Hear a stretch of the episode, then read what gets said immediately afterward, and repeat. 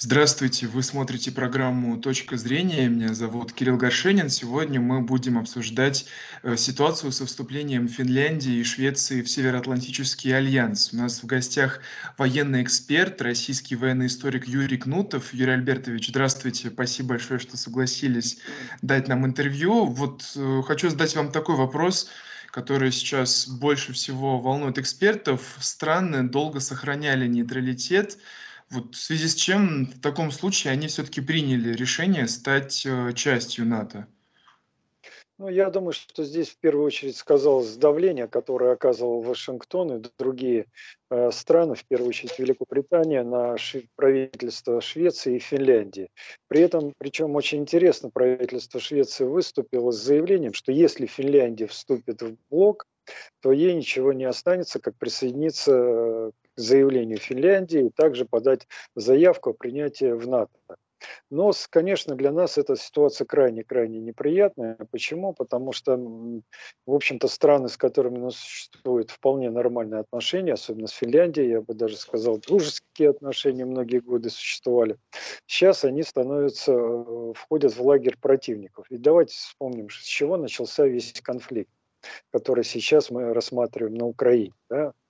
А конфликт начался с того, что Россия обратилась к блоку НАТО, к Соединенным Штатам Америки и Евросоюзу и потребовала гарантии безопасности. В ответ Евросоюз и НАТО, в общем, достаточно так некорректно нам ответили. Единственное, Вашингтон э, заявил о том, что он готов рассмотреть ряд предложений, которые интересны им. Но, в общем-то, касающиеся многих аспектов безопасности России, они просто проигнорировали. И это вот привело к той ситуации, которую мы сейчас рассмотрим как специальная военная операция.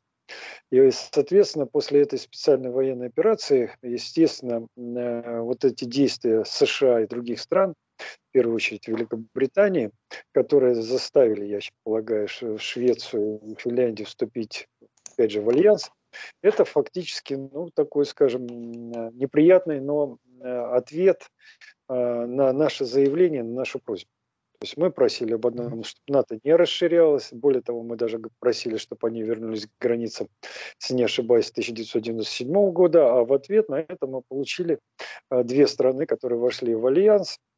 Ну, войдут в альянс, еще не вошли, но войдут в альянс. Причем э, еще ведь один здесь момент есть очень такой, скажем, неприятный. Балтийское море становится полностью внутренним морем блока НАТО. То есть наш флот Балтийский оказывается в сложной ситуации. У нас только Санкт-Петербург и Калининград. А все эта территория подконтрольна, соответственно, военно-морским силам э, Северно- Североатлантического альянса. И в этих условиях, конечно, американцы вообще допустили очень интересную вещь.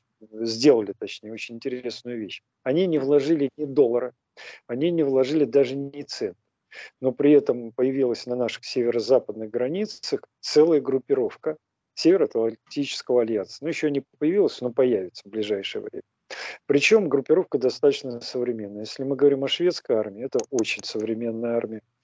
Там э, используется э, техника только соответствующая требованиям сегодняшнего и отчасти завтрашнего дня каких-то музейных экспонатов, старых э, достопримечательностей, как в странах Восточной Европы еще советского производства, у шведов нет. У них э, это, если корабли, то это э, корабли, изготовленные по технологии стелс. Если истребители Гриппена, их покупают во многих странах, и они их позиционируют как самолеты 4++. Если это какие-то ракетные системы, артиллерийские системы, это тоже очень современные системы. Даже вот эти знаменитые гранатометы НЛО, которые Швеция, концерн Saab производит совместно с британцами, и они сейчас широко применяются на Украине, это тоже, в общем-то, разработка шведов. Ну, а армия Швеции, там, по-моему, 250, где-то 280 тысяч человек, и э, резерв э, действующий более 500, более полумиллиона разные цифры, от 500 до 700 тысяч дают. Но это около миллиона человек группировка вместе с финской армией в случае какого-то конфликта. Конечно, мы должны это все учитывать, мы не должны на это смотреть ну, хладнокровно. Наша задача отвечать. Как будем отвечать? Ну, во-первых, придется создавать свою группировку, которая будет защищать Санкт-Петербург. Мы помним, что в 1939 году конфликт между Финляндией и Советским Союзом начался из-за того, что граница находилась в 32 километрах от Ленинграда. И в связи с угрозой вторжения на территорию Советского Союза финских войск и немецких войск, мы поставили вопрос о том, что необходимо отодвинуть границу. Почему? Это был вопрос поставлен справедливо, потому что если немецкие войска захватили бы Ленинград, у них появилась бы возможность двигаться к Москве как с севера, так и с запада. Но так как этот план не был реализован, мы, в общем-то, собственно говоря, держали Москву, а потом и победили, разгромили фашистов. Вот сейчас история отчасти повторяется. Да? Скорости сейчас у техники другие, подлетное время другое, поэтому те несколько десятков километров, которые будут отделять натовскую армию Финляндии от э, нашей северной столицы, это, в общем, достаточно опасная ситуация, с ней придется считаться. Будем размещать войска, будем размещать э, ракеты, которые относятся на Западе, в НАТО в частности, называют э, зона запрета доступа. Что это такое? Это комплексы «Бастион» противокорабельные, но с ракетами «Оникс», которые могут поражать как морские цели, так и наземные цели. Это комплекс «Искандер-М», который очень себя хорошо пока Э, проявляют э, сейчас непосредственно во многих э, точках Украины. И комплекс С-400. Это все должно работать, работать, в общем, эффективно. Но я думаю, гиперзвуковое оружие тоже потребуется. Какой-то наряд предусмотреть для уничтожения вот тех укрытий, которые так активно рекламирует Финляндия. Я помню, буквально недавно показывали кадры финских бомбоубежищ, где шикарные бассейны, где шикарные зоны отдыха, спортзалы и так далее. Финны очень гордятся этим убежищем, но им не надо забывать, что не так давно гиперзвуковая ракета «Кинжал» поразила э, на территорию Украины в Ивано-Франковской области э, убежище, которое было построено в 60-е годы для хранения атомных зарядов. Так вот, э, благодаря своей кинетической энергии кинжал проломил здесь. Там все стены, все скалы, взорвалась и вывела из строя весь этот склад. Вот подобная судьба ждет и подобные такие убежища. Поэтому вместо того, чтобы идти на эскалацию отношений, конечно, на месте Финляндии и Швеции следовало бы сохранять нейтральный статус, а в Финляндии тем более дружеские отношения с Россией. Э, да, Юрий Альбертович, вместе с тем вот не могу не отметить, что все же есть мнение, что вступление этих стран э, в блок НАТО– это решение исключительно формальное. Вот в частности хочу процитировать э, главу российского МИД Сергея Лаврова. Он сказал, что решение ничего не изменит. Вот его цитата. «И Финляндия, и Швеция, и другие нейтральные страны уже долгие годы участвуют в военных учениях НАТО, и их территорию НАТО учитывает при военном планировании продвижения на восток. Конец статы. Вот что думаете об этом мнении? И в таком случае, если это так, э, какие все же будут изменения э, с учетом уже вступления стран в блок Альянса? Ну, если мы говорим о Финляндии и Швеции, то, э, то они действительно уже давно участвуют в различных маневрах, которые проводит блок НАТО. И причем они ну, представляют свои вооруженные силы как силы, которые как бы действуют в условиях чрезвычайных ситуаций, то есть как МЧС. Хотя на самом деле создано командование, причем автоматизированное командование, которое сопрягается э, по аппаратуре с командованием блок НАТО. То есть, по большому счету, Финляндия и Швеция действительно структурно уже давно адаптированы в этот блок. И, естественно, мы это все видим, знаем, понимаем. Естественно, к этому мы готовились, но все-таки неучастие Финляндии и Швеции приводило к тому, что, ну, как говорил в свое время Владимир Владимирович Путин, на расстоянии 1500 километров находились наши войска от границы с Финляндией. Сейчас нам придется их располагать на границе ну, несколько десятков километров.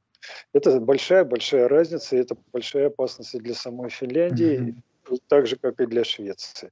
Поэтому, на мой взгляд, в общем-то, действия со стороны вот руководство Финляндии и Швеции, которое пошло на, на поводу Вашингтона и отчасти Лондона, оно, в общем-то, преступно. Более того, шведы подписали военное соглашение с э, Финляндией, с Лондоном, э, Великобританией. Я думаю, оно будет касаться совместных военных разработок, которые ведутся уже многие годы. Есть даже проект об участии Швеции и Великобритании в разработке самолета пятого поколения. Поэтому втягивание, конечно, этих стран в орбиту НАТО, оно давно началось, но а сейчас вот будет завершаться, но завершение это, конечно, не самое лучшее, и как для финского народа, так и для шведского. А вот, э, кстати, с точки зрения последствий, Global Times со ссылкой на китайских экспертов сообщил, что вот вся эта история со вступлением э, стран в Североатлантический альянс, это может оказаться ловушкой Вашингтона, которая повлечет ухудшение ситуации с безопасностью в Восточной Европе. Вот что под этим может подразумеваться, если это так, как вы считаете? Ну, я могу сказать, что действительно здесь есть определенные э, проблемы, и то, что это ловушка, это однозначно. Почему? Потому что в НАТО вступить можно, а вот выйти очень тяжело. Единственная Франция пыталась в свое время выйти, она вышла из военной организации, но в политической осталась. Сейчас она снова вступила в военную организацию. Таким образом, став членом НАТО, тем самым Швеция и Финляндия навсегда вот нейтральный статус, а Швеция э, она веками его сохраняла, ну, несколько столетий практически. И поэтому со времен, что называется, Петра Первого, поэтому я бы на месте, э, вот, вот эта вот ловушка, она, конечно, сработала, американская. Э, здесь сыграли свою роль и угрозы потери энергоносителей, которые поступают из России, и обещание американцев поставлять сланцевый газ в сжиженном виде – и нефти большими партиями по относительно ну, доступным ценам. И я думаю, что в общем-то, под давлением практически ну, почти всех европейских государств это вот э, ну, решение и состоялось. Ну, обсуждали его долго, практически два дня, там более 122 депутатов, по-моему, высказалось, в частности, в Финляндии по поводу того, что нужно вступать в блок НАТО.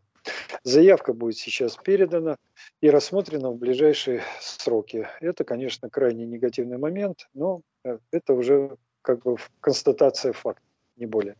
Угу. Да, вот большое спасибо вам, что эту тему затронули. Все же, если это ваша тема, хотелось бы подробнее тогда узнать, а какие последствия будут у этого решения, вот помимо военно-структурных, если можно говорить экономические, вот, Ну, э, торговые отношения и так далее. Ну, если говорить об экономических отношениях, я думаю, уже сейчас последствий никаких не будет, учитывая того, что Евросоюз принял решение введения санкций и, собственно говоря, торговые отношения с Финляндией со Швецией и Швецией с Россией, они практически заморожены на сегодняшний день, и перспективы разморозки туманны.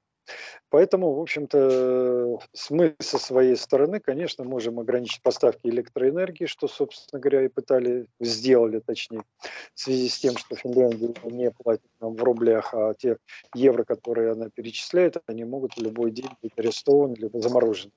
А, кроме того, это касается многих совместных проектов производства бумаги на территории России. Да, и даже та же компания IKEA, в общем-то, пребывает ну, в достаточно печальном состоянии из-за того, что ей пришлось составить такой мощный рынок, как российский. Но, в общем-то, Запад сознательно идет на э, экономические издержки. Но мы со своей стороны э, не видим здесь большой беды тот бизнес, который вели у нас западноевропейские страны, постепенно будем передавать его азиатским компаниям, э, китайским, индийским э, и других государств, которые имеют опыт работы э, на с большими массами людей, то есть при этом качественная работа, и турецкие компании, кстати, здесь тоже могут быть привлечены.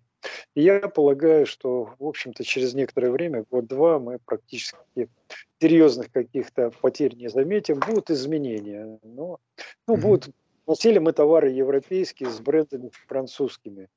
Будем носить те же самые товары, сшитые в Китае, и бренды будут другие. Но качество товаров от этого не изменится.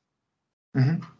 Да, вот, а что касается российской реакции, все же возвращаясь к этому вопросу, специальный представитель российского МИД Мария Захарова вот с таким интересным заявлением выступила, что вступление Швеции и Финляндии в НАТО стато развязывает России руки. Вот как вы понимаете эту фразу и как, э, каким образом, что может произойти после того, как России, у России эти руки будут развязаны?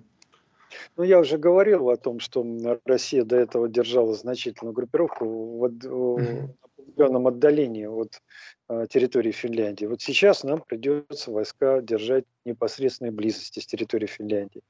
Нам придется усиливать флот, э, авиацию, э, разворачивать э, ракеты оперативно-тактические. То есть э, военная составляющая вырастет в разы, ну и в том числе и Стокгольм, и Хельсинки могут стать целями для применения ядерного оружия, в том случае, если эти страны будут а, участвовать в каких-то активных военных действиях против нашей страны в составе блока НАТО.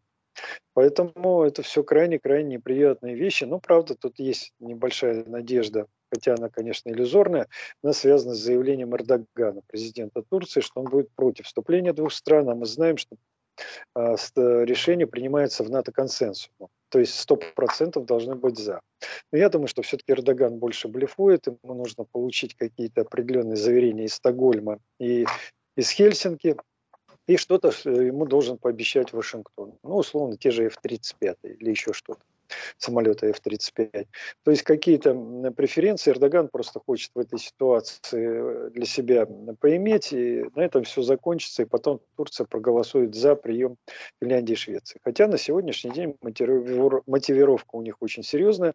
В свое время Турция и Финляндия голосовала за санкции против Турции, которые вводились в связи с, с деятельностью рабочей э, партии Курдистана на территории, соответственно, Турции, Турецкой Республики.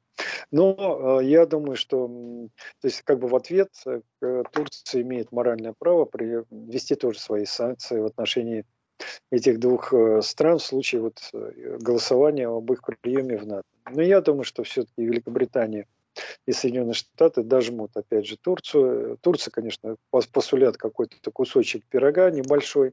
Турция им ограничится, и все на этом закончится. Мгм. Да, вы как раз опередили мой э, последний вопрос насчет Турции. Э, Эрдоган, кстати, сказал, что, что мы, то есть э, Анкара, не можем сказать «да», потому что тогда НАТО не будет организацией безопасности, а станет местом, где будет много представителей террористов. Вот в данном случае под терроризмом он подразумевал то, о чем вы говорили, видимо, или Ну, не только, не только. Здесь понимать? имеет здесь не совсем только это. Имеется в виду, он, когда Эрдоган сделал это заявление, он подразумевал поддержку фактически терроризма в лице рабочей партии Курдистана со стороны mm-hmm. Финляндии и Швеции. Вот и якобы вот эти страны поддерживают терроризм с точки зрения Турции. И поэтому страны, поддерживающие терроризм, не должны находиться в блоке, который является оборонительным. И он еще привел для примера ситуацию с Грецией, когда из-за Кипра, собственно говоря, несмотря на проблемы Кипра, Грецию приняли, и в результате до сих пор есть вот эти разногласия между Афинами и, соответственно, Анкарой. Эти разногласия практически доходит до боестолкновений, когда там Франция или еще каким-то государством Германии приходится вмешиваться для того, чтобы развести обе стороны. Вот, э, вот на это намекал Эрдоган, но я думаю, что это больше такое политическое заявление, потому что э, Турция и Греция находятся по соседству, а Финляндия со Швецией достаточно далеко от Турции. И э, все ограничится тем, что американцы посулят определенный куш, и этот куш э, Турция проглотит, и все на этом закончится. И Тур, Анкара проголосует на э, заседании Совета НАТО, когда будет приниматься решение о приеме Финляндии и Хельсинки непосредственно в Североатлантический альянс, она проголосует так, как требуется. Что ж, будем следить за развитием ситуации. Юрий Альбертович, спасибо большое вам за такое содержательное интервью. Это была программа «Точка зрения». Меня зовут Кирилл Горшенин. Сегодня мы беседовали с военным экспертом, российским военным историком Юрием Кнутовым.